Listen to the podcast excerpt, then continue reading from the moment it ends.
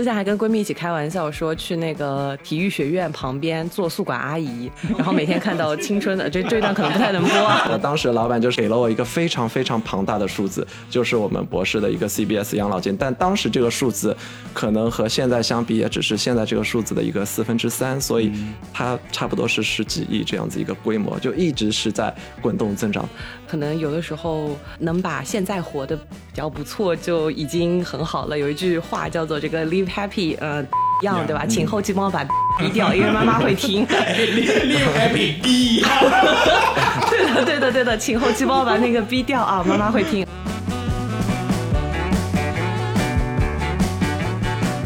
欢迎大家来到我们新一期的博士电台。在这一期的节目当中，我们迎来了一位老朋友，他就是佩奇。Hello，博士电台的小伙伴们，大家好，我又回来了。这句感觉像灰太狼说的哈。那我是佩奇。然后今天除了我之外，其实主角还有另外一位。今天我们的这位新朋友不是乔治啊，不是我的弟弟乔治哈，是我的亚瑟 Kimi 哈。那今天呢，我们就是主题讲养老金嘛。哎，你为什么把我的主题给暴露出来了？我就不讲这事。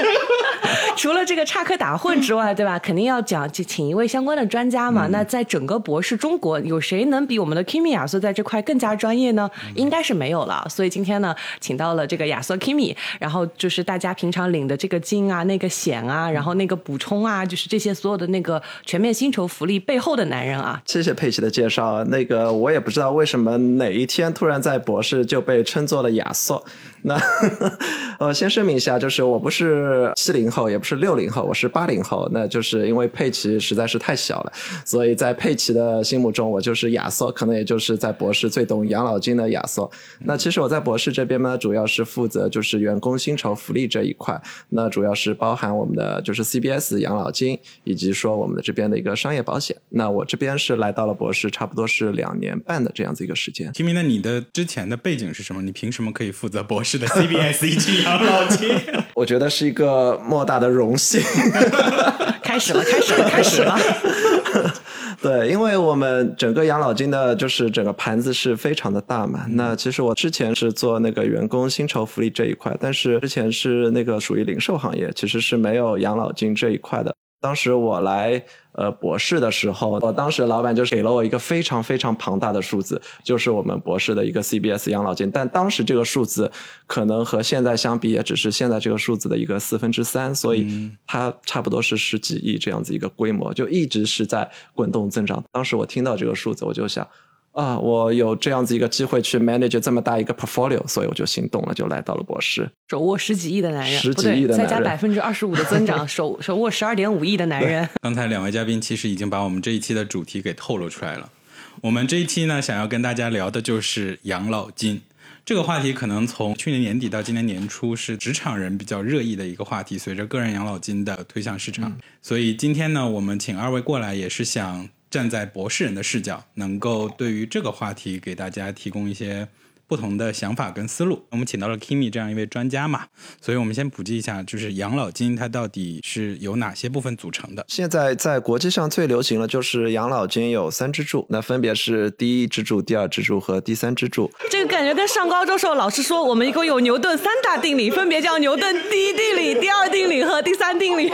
我感觉有点梦回高中课堂。这这三个支柱都是什么东西？所谓的第一支柱代表的这个啊普通的社会保险，就我们每年。缴的社保的这些养老金，那这些属于就是社会性给到你的养老金，它其实是主要我们国家老产业的一个主要支柱，因为我们国国家的一个社保的一个养老还是覆盖的比较全的。然后第二支柱就是企业这一边，你像公务员啊或者事业单位，包括国企企业会去帮你缴企业年金。第三支柱就是个人的，一般就是说你个人对于未来怎么样去 plan，你怎么样去规划退休以后的生活。那一般来讲，一个比较健康的养老体系应该是由这三个支柱的组成的。那这三个目前在我们国内它的比例大概是怎么样？呃，国内的话，第一支柱差不多是达到了百分之七十，然后第二支柱是百分之三十，然后第三支柱很少，基本上百分之零点几只有。嗯，如果大家有关心的话，应该是去年年底就是有推出这样子一个个人税延的这个养老金计划，也就是旨在说国家是为了尽可能的提升第三支柱，因为第一支柱和第二支柱相对来讲就是占比会比较高一点。那既然提到了国家的个人养老金政策，那么 Kimi 是否可以跟我们科普一下，这个个人养老金政策又是什么呢？个人养老金是养老金体系三支柱里面的第三支柱。那在中国境内，如果员工参加了呃城镇职工的一个基本养老保险，或者是城乡居民的一个基本养老保险，那他就可以去银行开通个人养老金的一个个人账户，然后并且是按照月。或者是分次，或者是按年去进行缴费，然后去选择合适的产品去进行投资。那等到领取的时候，要等到退休以后。个人年缴费限额是有一个一万两千元每年的这样子一个呃上限。那缴费部分，它是可以享受个人所得税的一个纳税延迟，就是说缴费部分可以从员工当年的应纳税所得额中扣除，等到退休后领取。那到时候只需要缴纳百分之三的一个个税即可。明白。呃，国家一直也在倡导我们自己每个月去交一部分的钱，去存到自己的个人养老储蓄账户里面。二位对这件事情，你们是觉得已经买了，或者是？观望，或者是你觉得没有什么用？其实我相对来说，对于这个事情没有那么的乐观。你同样一笔钱去进行投资，利率的情况下，可能会买商业公司的。OK，我的话，我去年年底的时候就买了一年一次性一万二嘛。那让我买的一个最大的动力，其实就是税优，因为呃，买这个保险，你到底是买还是不买？一个就是说和你。所在的一个税率挂钩，因为它其实是一个税延型的一个养老保险，那并不是说它完全是免税，它提取的时候还是要交税的，那个时候税点是百分之三。那如果你现在的一个税点比较高，可以考虑一下，你通过买这样子一个养老保险去避税，这个钱尽管你取不出来，但至少是说你这个税是省下来了。等到你退休了之后，这个钱。Anyway，还是你的。另外一个就是说，你如果是离退休年龄比较接近的时候，也可以去考虑一下去买养老保险，因为它提供给到你的投资理财渠道还是会比较多的。一般来讲，就是养老保险它投资都是会比较注重长期投资。那我同样去买债券的话，可能我自己去买这样子一个外面的一个债券基金和。养老保险公司它相对来个流动性很高，那对应的它的一个收益会相对低一点。但是如果养老保险产品，那它的一个流动性会相对比较低，因为大家都知道说。你我是不可能去进行抛售的，这笔钱我可以预见是说，可能几十年以后才会有大量的赎回，那它所对应的利息相对来讲会更加高一点。如果你对于利率这一方面有更高的追求的话，那你也可以考虑下去买个人养老保险产品。感觉可以给大家画两个重点，第一就是税优，就是如果你的年薪九十六万及以上，就是达到百分之四十五的税率了，可以考虑一下合理避税，对吧？就跟有的时候我们去进行一些公益性捐款，就是它可以开具一些税优的证明是一样的，这是一种合理避税的手段。第二个就是刚刚爷叔讲的那个，交给基金公司去做的话，套现的这个能力会很低，但是他们的其实收益是有保障。保障现在不能说，没人能说保障，但是很高的可能性会比个人买高。反正就以我现在的基金还飘绿的 水平来看，肯定是比我高的。就是对，就比我这种冤大头来讲，肯定还是高的。以税是一个很大的一个 incentive，当然就一万二是现在，那未来。从我这边拿到的消息，未来肯定还是会增长的，只是现在因为在试点这个一万二。对，好的。那对于购买个人养老金来说，就是除了银行，可能还有保险，还有各种各样的方式。那对于个人养老金这部分，Kimi 有什么不同的种类吗？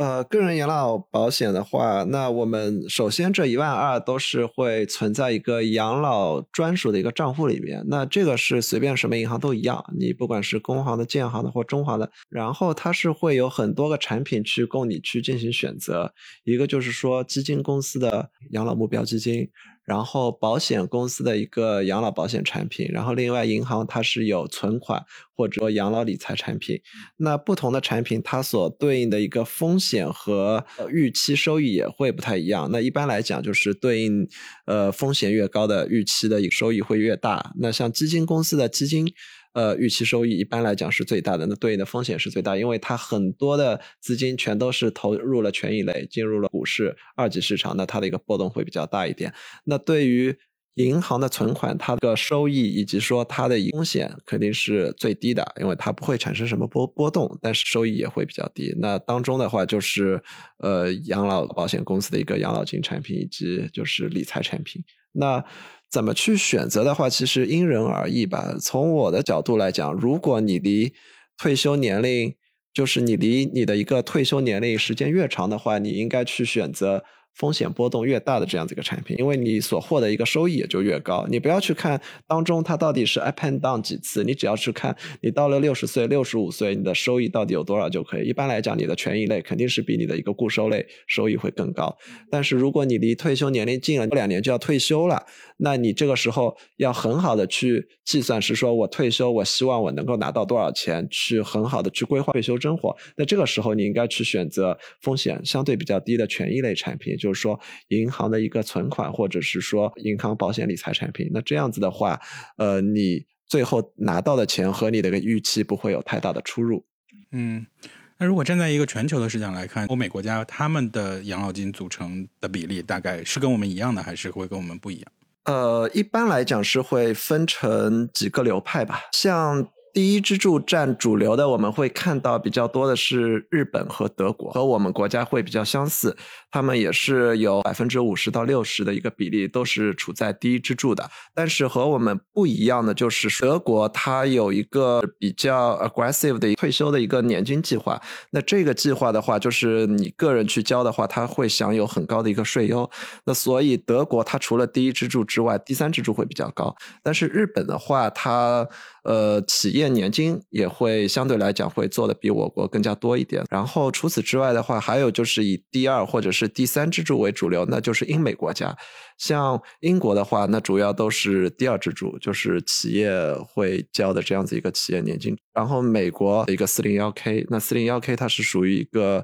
呃第二支柱，因为这一块等于是说我雇主把你你的收入贡献出来一部分作为你这个养老金，那这部分钱它是直接投入到美国的一个股市里面去，所以大家也可以看到美国的股市可能在过去十年飞速的一个发展，其实很大程度上四零幺 K 有很大的一块钱在这个里面是属于一个。第三支柱，所以像英美国家第二、第三支柱会发展的比较多一点，和我国相比。那么我们既然说到了德国，呃，博士呢也是作为一家德国的企业，可能很多博士的听众小伙伴们很熟悉的一个就是我们的 CBS，可能二位都可以对这个 CBS 给我们做一些解读吧，就是它到底是什么东西，然后它对我们到底有什么用？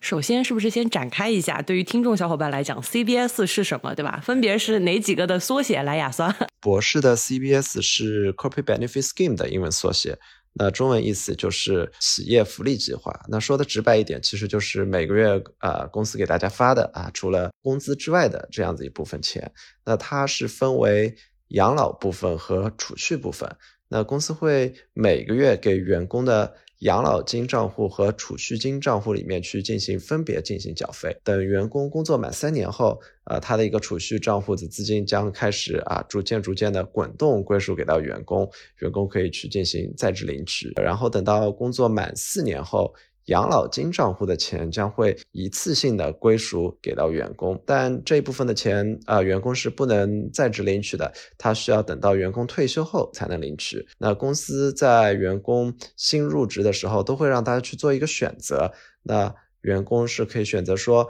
让公司把所有的缴费都放在养老金计划里，或者是说可以把缴费一部分放在储蓄计划里，另外一部分是放在养老金计划。所以实际上，这个 CBS 就是公司给大家发的福利。那这个钱我该如何取出来使用呢？像这种计划一般都是有个归属期，就是我一开始这个公司他会把这个钱呃给到你，对吧？就是我们会有一个统一的账户在外面。那他把这个钱交进去了以后，这个钱现在不属于你。你上线去看，你会看到就是你个人有两个账户，一个是以归属账户，一个是未归属账户。那我公司一开始给到你的钱，全都是在你的一个个人未归属账户里面去。从未归属到已归属，需要你满足一定的条件。那比如说我是储蓄账户的话，那我的一个满足条件就是我工作满三年，我就是满了三年以后，我这个钱从未归属转到已归属账户，那这笔钱才是真正属于你了。然后储蓄账户你是可以随时呃领取出来的。然后养老账户的话，它是要有一个四年，就是说你在博士必须工作满四年，满了四年以后一次性养老。账户里面钱全都是归属于你自己的归属养老你自己账户，但是你要提这个钱，必须要等到你退休之后退休之后才能提取。这就是以归属和未归属的概念。那如果你在博士工作两年就走了，那你可能就是把前面两年公司给你贡献的这个 CBS 全都给放弃了。OK，那如果我储蓄跟养老分别满足了三年跟四年，我之后再交的，比如说第五年开始我交的这些费用，都是属于我的已归属账户吗？啊，对，这是个好问题。就是这归属是有两种不同的归属方式，像储蓄账户是滚动归属，也就是说，我到了第四年的时候，我是归属第一年的，第五年的时候归属第二年的，所以你永远都是有三年没有办法归属的，你只能拿到你前面三年之前的。然后养老账户它是属于那个一次性的悬崖式归属，就是说你到了第四年，我前面四年一次性全部给到你，然后你后面交费也全都是属于归属账户。那如果说这个员工顺利的在博士退休了，他选的是储蓄计划，那那三年还会锁吗？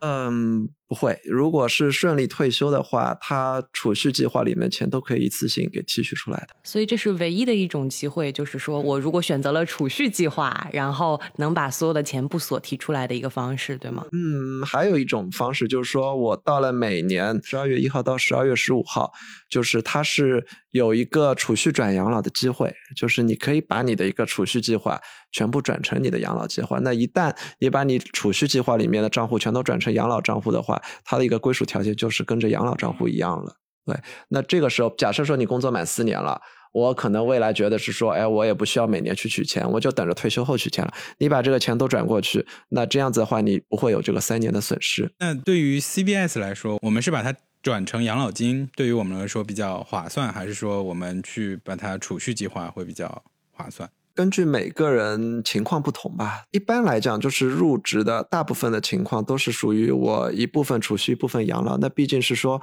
储蓄计划的一个流动性会相对大一点，对吧？那我如果去选储蓄计划，那我三年之后，我这个钱至少是说可以领出来。如果选了养老计划的话，我必须要等到退休之后。当然，也有是说我可能对于未来一个现金流没有那么。高的这样子一个要求，我只是想把这个钱完全保留下来，作为我一个养老的来去进行使用。那这种情况下，你可以把它全部转成养老计划。诶其实我觉得这个问题跟大家的理财观念或者说资产配置的观念会比较的有关吧。要不然让 Kimi 跟我们普及一下 CBS 它的由来，就是我们博士为什么要给员工有这样的福利？那 CBS 的话是在二零一一年开始的，因为在博士德国，其实一直他们非常 proud 的就是有这样子一个养老金计划。我们当时是和德国那边也是进行沟通，看了很多，就包括是。看弹性福利啊，然后还有一些其他的一些福利计划。那最后定下来，我们做这样子一个 CBS，那其实主要是两个目的，一个就是说是保证。每个员工一个中期的 financial planning，然后另外一个是长期，那中期最后就是对应的我们的一个储蓄计划，然后长期的话就是对应的我们的呃养老计划。我能理解成我们博士的 CBS 其实就是你刚刚说的三驾马车里的第二驾马车。对，那它跟比如说在国内，它跟事业单位、企事业单位他们所发的企业年金，它是有区别的还是一样的？博士的 CBS 它是属于一个类年金计划，就是根据你的一个工资按一定比例来去进行缴费。那最后我需要必须要到退休的时候才去进行领取，那确实是第二支柱，但不是年金。那年金计划其实是另外一个，它是受制于人社部一些监管规定的，那它也是有非常呃高的一个缴费比例的一个要求。比如你，我记得年金是个人不超过百分之四，企业不超过百百分分之八。那对应的来讲，它还有一个高频差，就是你最高缴费和最低缴费可能是呃不能超过呃三倍五倍这样子。那年金计划大部分是会在